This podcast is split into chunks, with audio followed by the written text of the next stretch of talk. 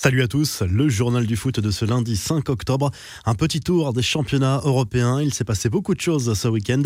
Direction à l'Italie avec cet avant-match lunaire au Juventus Stadium dimanche soir.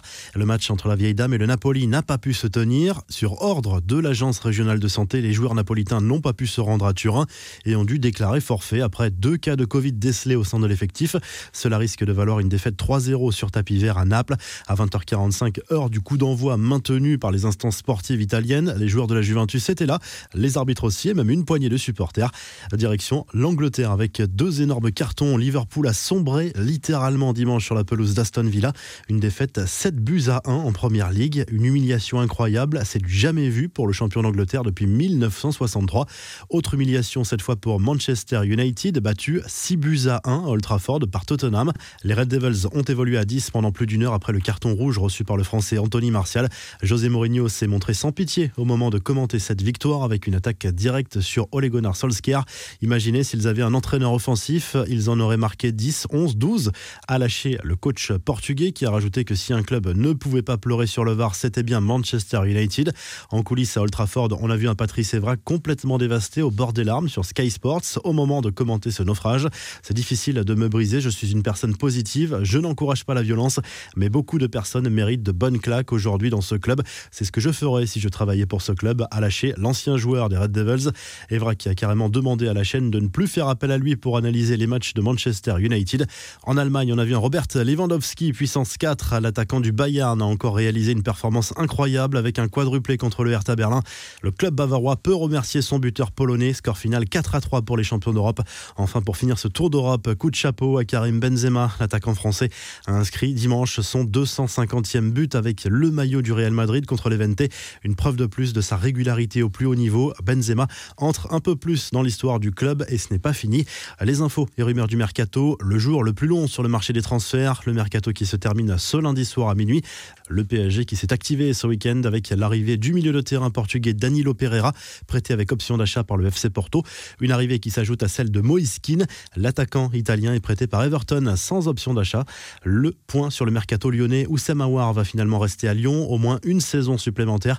Le joueur a lui-même confirmé l'information. Juninho a aussi fait un point sur les autres dossiers chauds du mercato. La porte reste ouverte pour Jeff Rennes, Adélaïde et Memphis Depay. À Marseille, on s'active également, chassé croisé entre Bounassar et Michael Cuisance. Le latéral marseillais s'offre un nouveau défi de luxe du côté du Bayern Munich. Cuisance fait le chemin inverse vers l'OM. Dernières heures décisives également pour l'avenir d'Ousmane Dembélé. L'attaquant français pourrait prendre la direction de la Première Ligue. La piste de Manchester United est toujours d'actualité. Ce dossier est aussi la clé d'une potentielle arrivée de Memphis Depay sur le fil au Barça. Les infos en bref, le troll d'Alvaro González qui a ironisé sur la sortie dangereuse d'Anthony Lopez lors du match à Lyon-Marseille dimanche soir. Une action spectaculaire qui a quelque peu sonné l'Espagnol. Oui, bien sûr, il essaie de se protéger, a écrit le défenseur de l'OM avec un smile et mort de rire. Dimitri Payet, lui, n'a pas terminé la rencontre. Il a reçu un carton rouge direct dès la 18e minute, juste après avoir ouvert le score sur un tacle non maîtrisé sur Léo Dubois qui s'est fait arracher sa chaussette au passage.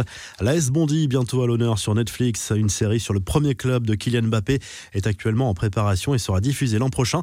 L'attaquant du PSG devrait y faire une apparition.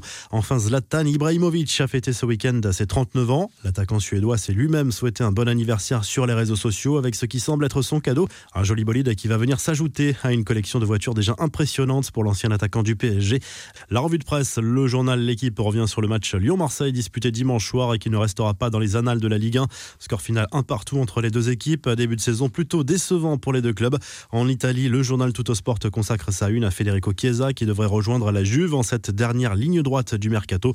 Le milieu de terrain de la Fiorentina a fait le forcing pour rejoindre la vieille dame.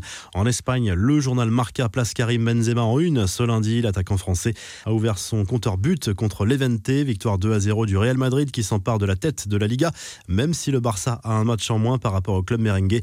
Le Mondo Deportivo revient de son côté sur le match entre le Barça et le FC Séville. Score final un partout.